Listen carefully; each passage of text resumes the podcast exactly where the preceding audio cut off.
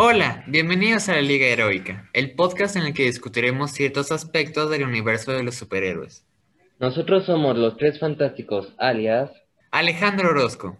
Jimena Salmerón y Alexander Rosales. En el episodio de hoy les traemos lo que es la primera sección de este podcast.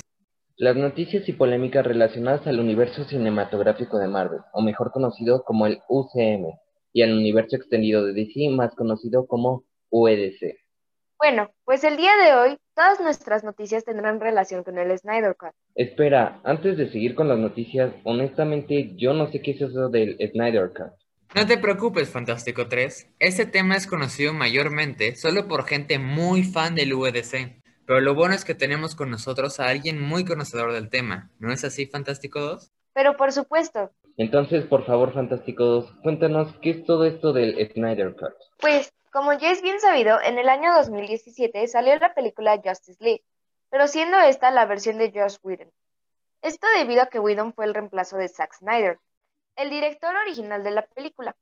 Se llevó a cabo este reemplazo gracias a que Snyder abandonó la película debido a una tragedia familiar.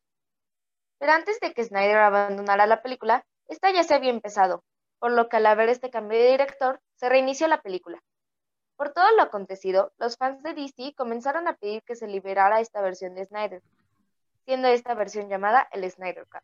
Oh, gracias por esa explicación, Fantástico 2. Ahora sí podemos seguir con las noticias. Claro, pero bueno, como decía, todas nuestras noticias de hoy tienen que ver con el Snyder Cut. Sí, y como primera noticia del día, tenemos que el pasado 15 de marzo se llevó a cabo la primer mundial del Snyder Cut. Lo que sabemos de esta premier es... Que fue llevada a cabo en línea. Solo los invitados por parte de HBO Max pudieron formar parte de ella confirmando su asistencia. Hubo una sección en la página de la Premier donde se comentaba en vivo y otra en la que podías realizar un video con un efecto que aparentaba que se estaba usando el poder de las Mother Boxes. Y pues obviamente también se encontraba el acceso exclusivo a la película, la cual dura cuatro horas, junto con un agradecimiento del mismísimo Zack Snyder. Ahora, como segunda noticia, tenemos que la fecha de estreno del Snyder Cut para el público es el día 18 de marzo de este año. Pero con la pandemia, ¿cómo se llevará a cabo este estreno Fantástico 2?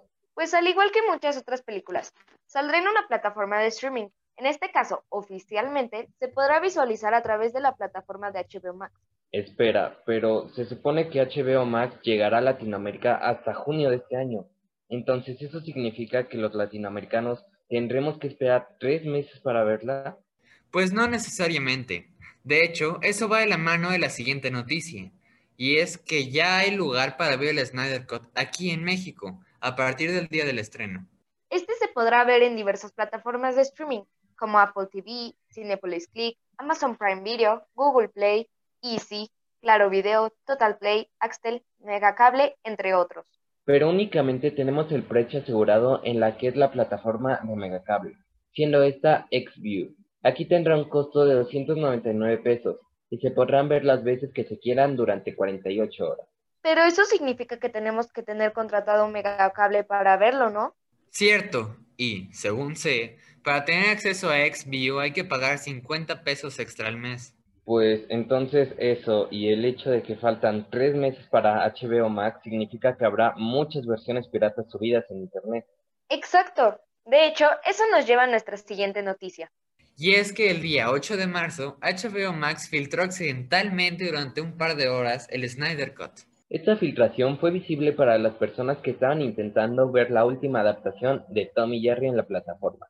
A causa de esta filtración, ya se cuenta con capturas de pantallas, opiniones, comentarios, entre otras cosas de la película. Y bueno, con esta noticia terminamos con esta parte de la sección. Ahora pasemos a la siguiente sección del episodio de hoy a cargo de Fantástico 1. Gracias, Fanático 3. La sección que yo estaré llevando a cabo es la moral de los héroes y villanos.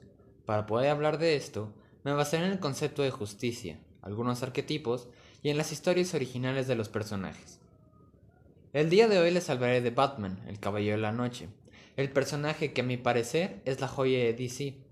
Es un superhéroe que combate el crimen en Ciudad Gótica. Desde la muerte de sus padres ha sido un vigilante para su ciudad. Este pelea con una visión estoica. Quiero decir que actúa y juzga sus acciones por la intención. Esto se puede ver de distintas maneras en la moral y en la sociedad. La primera parte de la que voy a hablar es la de la sociedad. Porque todos pueden ver cómo los policías y algunos habitantes de la ciudad no están de acuerdo con las acciones vigilantes de Batman y no les gusta que tomen la justicia por mano propia. Por otro lado, nosotros, los lectores, vemos como buenas las acciones del oro encapuchado, porque vemos el resultado sin juzgar el que haga caso omiso a las leyes. Esto pone a Batman en una situación complicada para los ciudadanos de Ciudad Gótica, dado que solo hay dos puntos de vista, los que quieren que Batman deje hacer lo que quiera con los criminales de la ciudad y los que están a favor de que limpie las calles. Como conclusión propia, yo digo que hay que ver las acciones de Batman por la intención con la que se realizan y no por nuestros impulsos o sentimientos. Él hace un beneficio a la sociedad al reducir el índice de criminalidad, pero a la vez es un forajido. Citando al comisionado Gordon en la película El Caballero de la Noche, puedo decir que Batman no es el héroe que merecen, pero sí el héroe que necesitan. Bueno, y eso fue todo por el episodio de hoy. Si quieren escuchar más de nosotros, nos pueden seguir en estéreo como Fantástico 1, Fantástico 2. y Fantástico 3, También nos pueden seguir en Instagram como Jim-Salmerón. y en Twitch como Alexasino33. Y recuerden, nosotros no somos tres superhéroes, solo somos tres soquetes.